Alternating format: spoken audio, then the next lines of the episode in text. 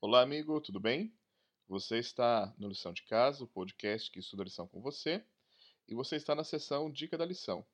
Nessa semana nós estamos estudando a lição número 9, que nós tratamos a segunda parte do estudo sobre o livro de Gênesis, e o nosso convidado dessa semana é o pastor Tiago Procópio, diretor de publicações da nossa associação. Então, pastor, muito obrigado por estar conosco e os momentos que seguem contigo.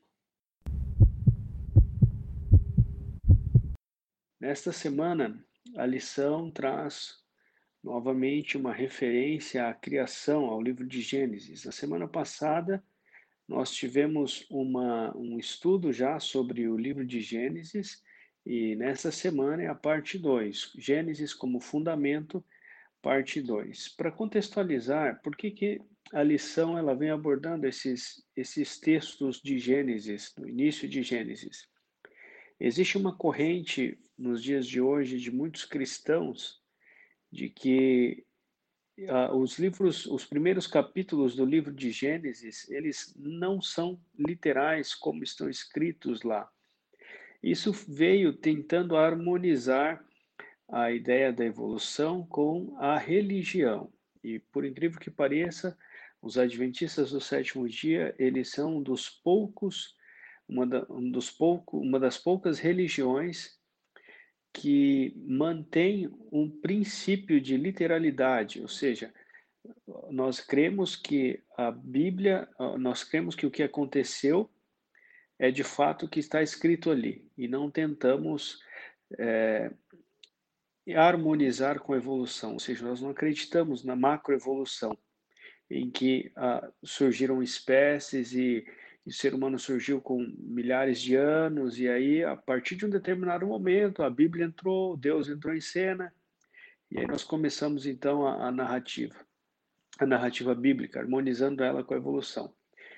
A lição dessa semana, ela vem exatamente para contrariar isso daí. Ela começa com um texto de Salmos, onde diz: Os céus proclamam a glória de Deus e o firmamento anuncia as obras de suas mãos. Salmo 19, 1.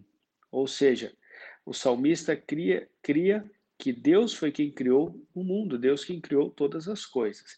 E a lição parte desse princípio. Nós cremos que o, o Espírito Santo, ele revelou toda a Bíblia, ele revelou para os diferentes profetas, os diferentes personagens, toda a Bíblia. Ou seja, a Bíblia não pode se contradizer entre si. Se ela não pode se contradizer com textos entre ela, com diferentes textos, diferentes personagens, e mesmo eles escrevendo em tempos diferentes, uh, em eras completamente distintas, em circunstâncias completamente distintas, ela possui uma unidade.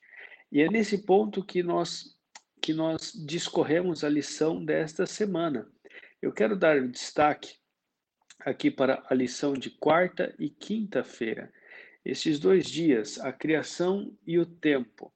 A lição traz aqui Gênesis 5 e 11 as genealogias. Perceba que ah, no, tanto Gênesis 5 quanto Gênesis 11, a Bíblia traz um, no texto dizendo que Fulano, vamos supor aqui, Adão, viveu X anos. É, filho dele viveu X anos. Quando ele tinha tantos anos, ele gerou Fulano.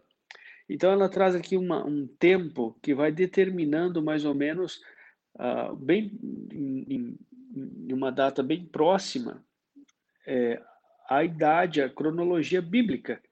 Nós não temos a data exata porque o texto bíblico ele traz apenas o ano, ele não traz o mês e o dia. Então, é, por exemplo, é, fulano tinha 70 anos quando gerou o ciclano.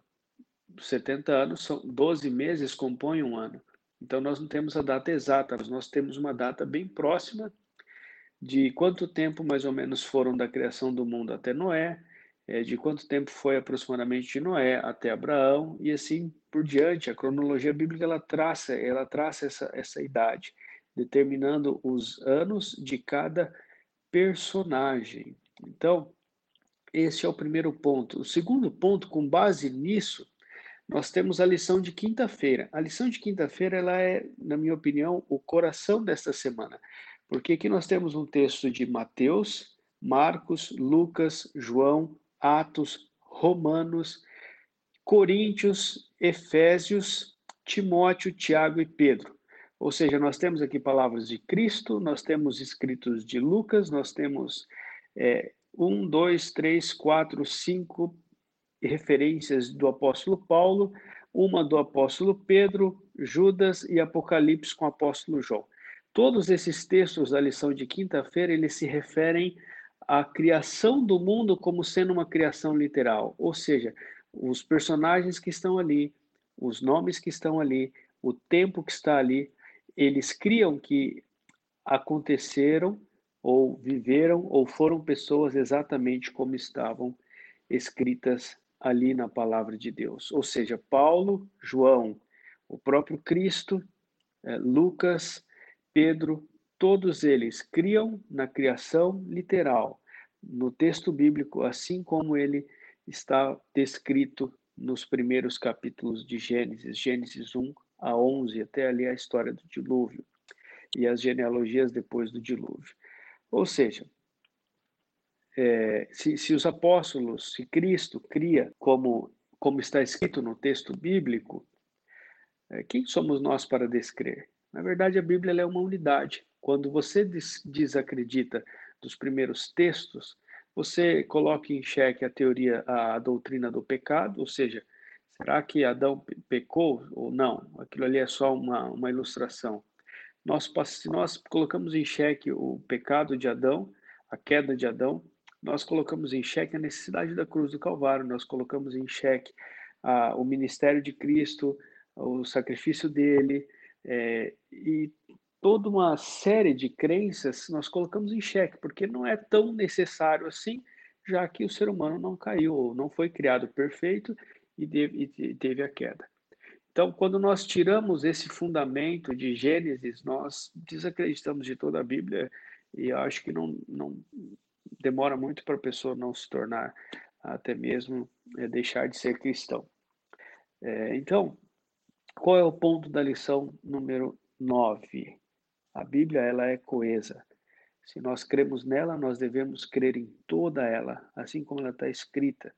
É, e nós temos esse princípio, o princípio de sola escritura e toda escritura. Nós cremos nesses dois princípios da reforma protestante, sola escritura, de que a Bíblia somente ela é suficiente para compreender ela, e toda escritura, de que toda ela foi revelada por Deus e toda ela é importante para nossa para nossa fé. Como diz o apóstolo Paulo no livro de Timóteo, toda a escritura é inspirada para o ensino, a correção e a compreensão da justiça. Que Deus o abençoe no estudo da palavra de Deus.